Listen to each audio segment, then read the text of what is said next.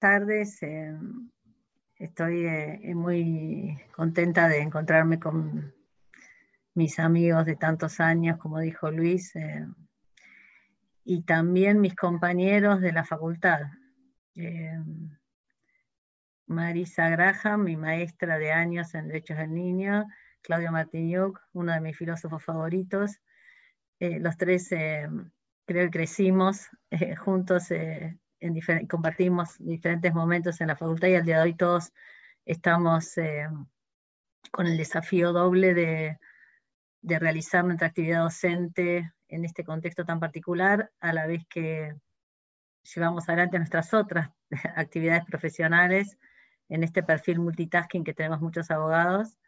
Eh, y ahí se suma mi amigo Luis, que aceptó generosamente eh, con todos los Zoom que tiene también participar de esta reunión, eh, de modo que es como para mí un panel eh, entre amigos. y también destaco el formato que organizó la, la profesora Lora en cuanto a este es un congreso científico em, en el marco de la Universidad de Buenos Aires, y eso es algo que tenemos que atesorar como espacio privilegiado para la reflexión, más allá de que esa reflexión después aporte a la acción, en el sentido de que en muchos temas, pero también en el área de la infancia y los derechos de los niños, muchas veces estamos todos nosotros, también las mismas personas, en espacios que eh, están directamente conectados con la resolución de problemas urgentes que eh, inevitablemente dificultan el tomarse el tiempo para pensar, eh, reflexionar y ahondar en la complejidad de los problemas que tiene eh, la, cuestión de los derechos de los niños. De modo que eh, en atención al formato, al espacio y al marco institucional, yo quería simplemente compartir con ustedes algunas, y mis amigos, algunas reflexiones que no tienen que ver con el contexto, sino con cuestiones más, si quieren, teóricas o conceptuales que en mi idea ayudan después a resolver los problemas a la hora que se plantean, como en este caso, eh, en, una crisis tan eh, inesperada eh, y que genera tanto sufrimiento real como la derivada de, un virus nuevo. y no me siempre no, me sorprendo y disfruto el encuentro teórico. no había hablado, creo que cuando hablo con Claudio Martiñuc nos encontramos en contextos más eh, afectivos que, teóricos, eh, no hablamos de estos temas, pero me, me, pasa siempre con Luis también y con, y con Marisa eh, la, alegría de ver que coincidimos con, los, con las, cuestiones de fondo y, nos encontramos con las mismas perplejidades y tribulaciones, cada uno desde su mirada disciplinar. Ah, y entonces, eh, Claudio usó la expresión, voy a tomar algunas notas sobre mi, estructura, el cuento de los derechos. Marisa, esa no se nos ocurrió. tremendo, Luis, tremendo. Nosotros nos dedicamos al cuento de los derechos hace muchos años, de niño. Eh, hablo por mí, no, no, no por mis compañeros, pero me pareció, me recojo el la frase eh, linda en muchos sentidos, pero a los fines que yo apenas puedo ser capaz de esbozar, que no soy filósofa ni, literata, eh, lo que quiero, me gustaría conectar esa primera eh, cuestión con lo que yo creo que,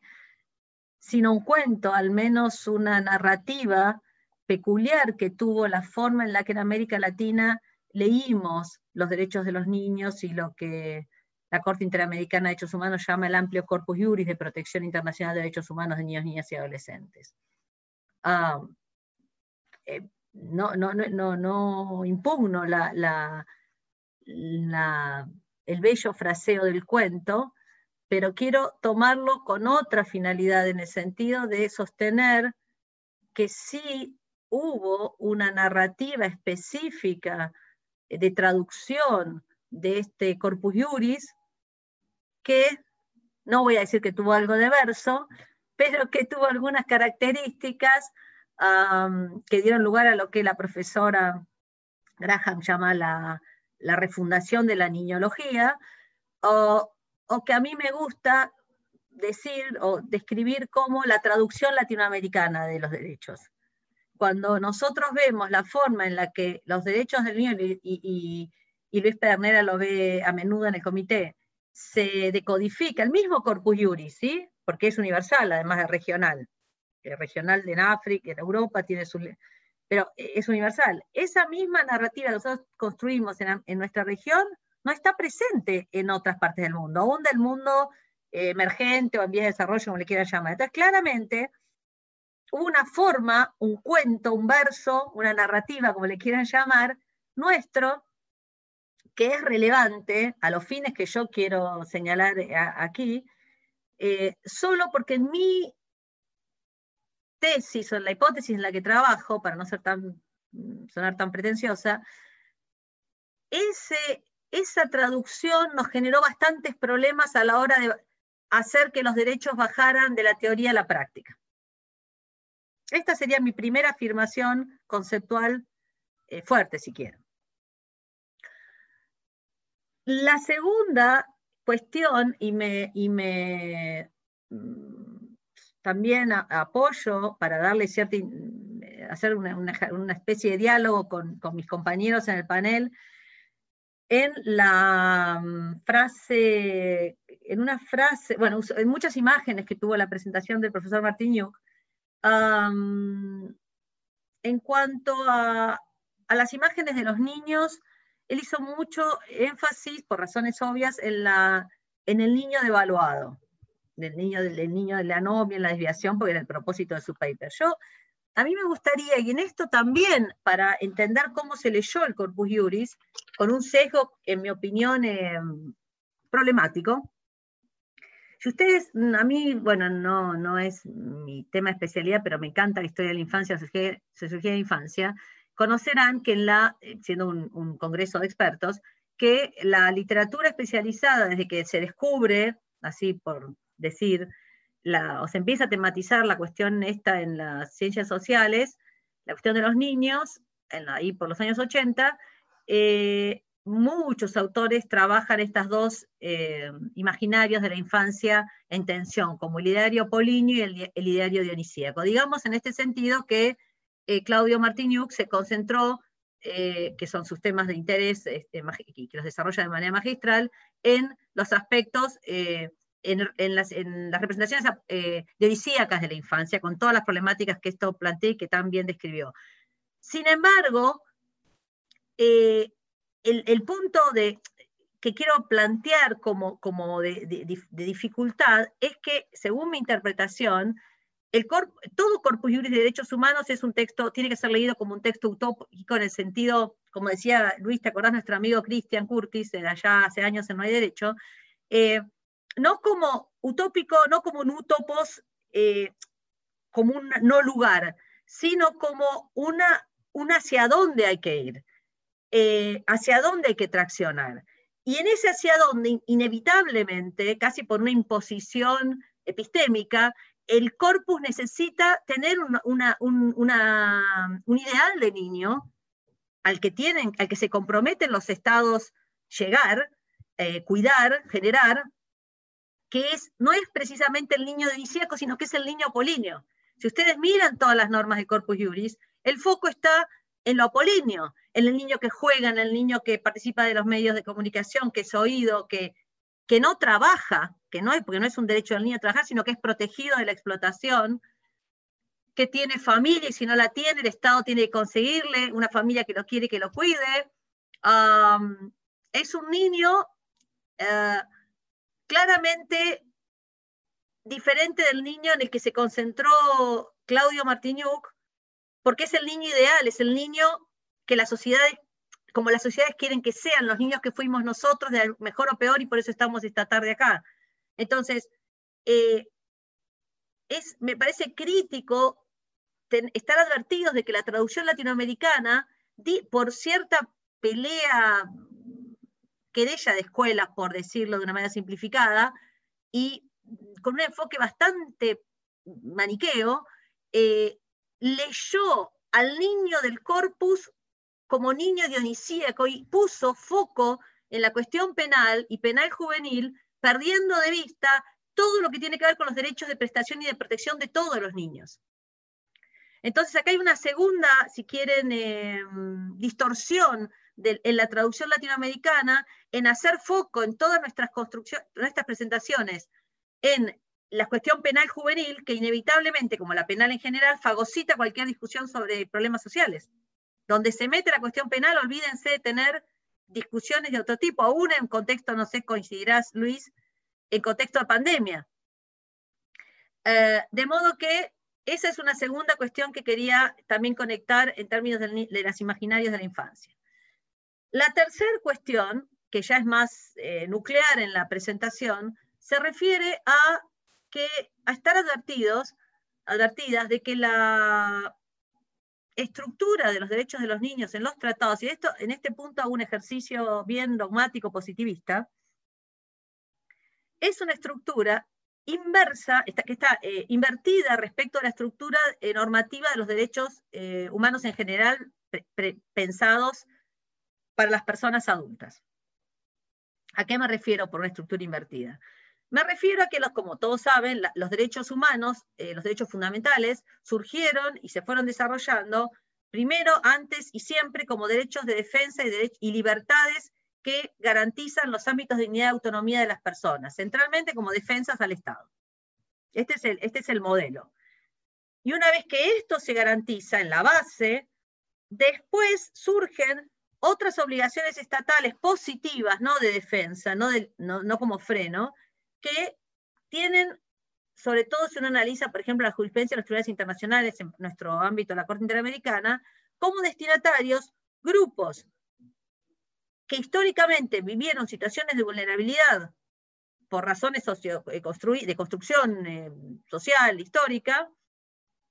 y por lo tanto son destinatarios de una especial protección estatal que intensifica estos deberes de, cuidado, de protección, de promoción, de modo que una vez satisfechos, estas personas puedan, al igual que todo el mundo, eh, disfrutar de sus derechos de defensa y sus libertades y su autonomía. La concepción normativa del corpus juris no es esa, es diferente. Esto no es, que es una opinión, si ustedes leen los tratados, es lo que dicen los tratados. Más allá de que en América Latina les hayamos, les hayamos hecho decir otra cosa. Cuando ustedes leen el corpus juris de protección de derechos niñas y adolescentes, que es el más amplio, denso y, no sé, complejo, pero sofisticado que existe en, en eh, el ámbito internacional, probablemente porque se trata de un sujeto con mucha complejidad, eh, subjetiva, la estructura normativa de los derechos de los niños, parte, la base de la pirámide, son los derechos de prestación del Estado. Son los derechos de protección. Porque el sujeto es un sujeto que si no tiene, sobre todo en las primeras etapas de su vida, garantizados esos derechos de protección especial o prestación, no puede ser un sujeto en el futuro. Se extingue como sujeto. Al punto que en muchos de los derechos eh, fundamentales de prestación o protección especial que están en los tratados, si ustedes los leen, van a ver que no se encuentran limitados como otros derechos de libertad que pueden ser la, la, edad, la madurez o las buenas costumbres, como se, o lo, que, lo que afecte al niño o lo que le interese. Los derechos que, por ejemplo, Ernesto Garzón Valdés, el gran, gran filósofo argentino, aunque hace tantos años que no vive en nuestro país, eh, llama los derechos que integran el coto vedado, que, justifican o que explican la característica paternalista eh, justificada del corpus juris de infancia, eh, son esos derechos intransables por derechos de autonomía y libertad, porque de otro modo el sistema normativo carecería de sentido. Un sistema normativo que estuviera focalizado en niños, pero que no tuviera esta estructura, pondría a los niños par conditio con los, a la par que los adultos. Ahora, yo lo veo muy claro en cuanto a estructura normativa, sin embargo, en nuestra traducción latinoamericana, vuelvo al comienzo, no fue esa la lectura que hicimos del, del corpus y al, en el ámbito nacional eh, ocasionalmente o en algunas prácticas, porque en general yo me concentro en la Argentina desde hace muchos años,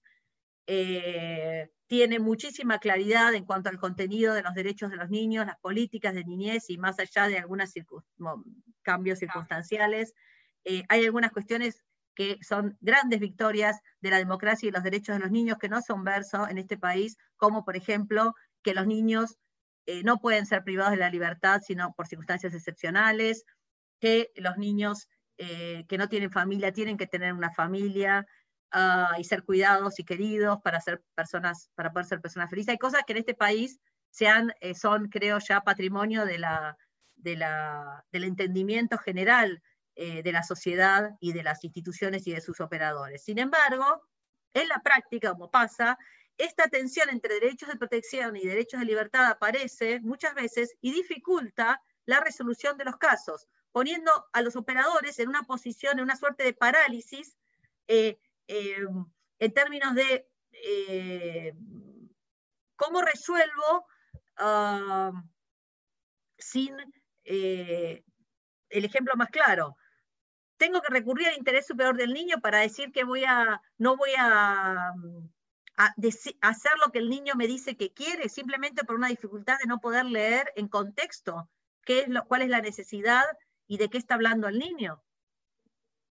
Ah, bueno, la profesora Graham nos puede dar muchísimos ejemplos de su práctica eh, eh, extensísima en el derecho de familia y también como, como, eh, responsable de, en instituciones del Poder Ejecutivo por muchos años, pero hay mucha, yo les diría que en resumen, esta tensión entre derecho de protección y derechos de libertad probablemente sea esta distorsión una de las razones centrales que en la Argentina, no hablo de otros países, explica algunos problemas que tenemos en la práctica. No voy a referirme al tema de la crisis actual porque soy una persona absolutamente eh, que solo puede hablar de ese tema como, como cualquier vecino de la calle, pero sí creo que en lo que nos eh, compete como técnicos en lo que se trata de procesos de adjudicación de derechos, algunas discusiones que hay en estos días sobre cuestiones vinculadas con el cuidado y la libertad, que ponen a un chico en la situación de que sea el niño el que decide si es protegido y cuidado de una infección de consecuencias muy graves o una, una, persona experta, eh, claramente muestran la dificultad de la que vengo hablando. Y estos son casos que vimos y sabemos que han ocurrido en estos días. para, ¿Tengo unos minutos más, no? Mari te estaba diciendo que sí, tranquila, estamos muy bien con el tiempo. Ok, no, solamente em, me gustaría, porque, eh, ya eh, sintetizar, creo que, el argumento me parece que lo, hice lo más esquemático posible, porque con todas las dificultades que generan estos modos de comunicación, creo que facilitan, sí, el que seamos mucho más televisivos en el sentido de, de de que nos concentremos y que focalicemos. Eh, así que capaz que estoy como muy así,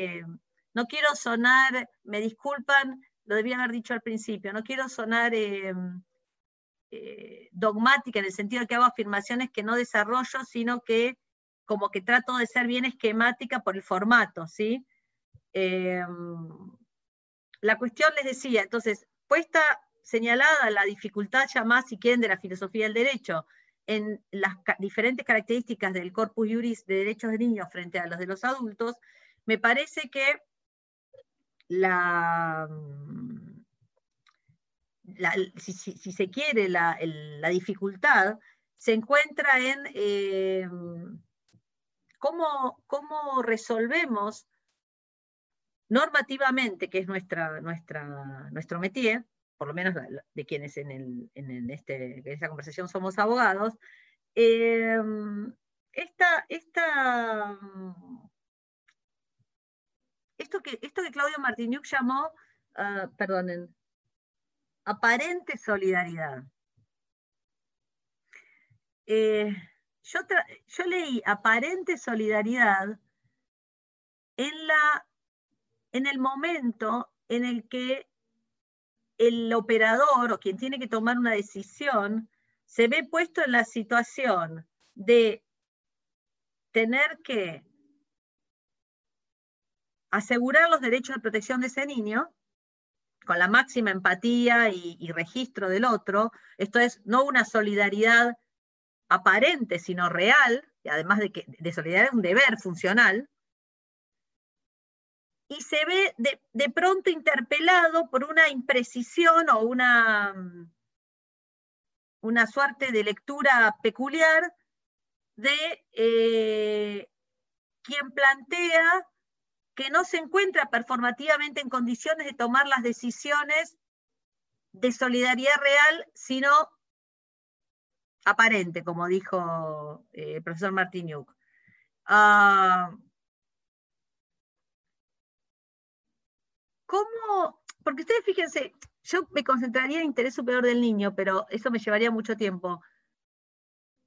¿Dónde, cuándo fue, doctora Graham, el momento en el que el operador transfirió el poder de decidir de sí al niño? Ahí me parece que hay como un, una complicación eh, tremenda. Porque escuchar al niño, y ella lo puede, eh, lo va, me callo en un minuto porque ella lo va, lo va estoy segura, eh, decir de manera magistral, piensen que se dedica a los temas importantes de familia, no como, como, como Pedernera o yo que nos dedicamos a la represión penal. la, en algún momento esto se, desconectó, se perdió, y mi hipótesis conectada con esto de la, de la suerte de confort progresista, no sé cómo llamarlo, en la aparente solidaridad de Martiniuk, eh, está ahí, está en esto que tradujimos. Fíjense, la ley nacional eh, de protección de los derechos tiene, creo que en cinco artículos, el derecho al niño a ser oído. Yo siempre me pregunté, ¿por qué tantas veces el mismo artículo? Porque si uno está, el primero que está en la convención, con algunos problemas, lo que debió haber hecho la ley nacional es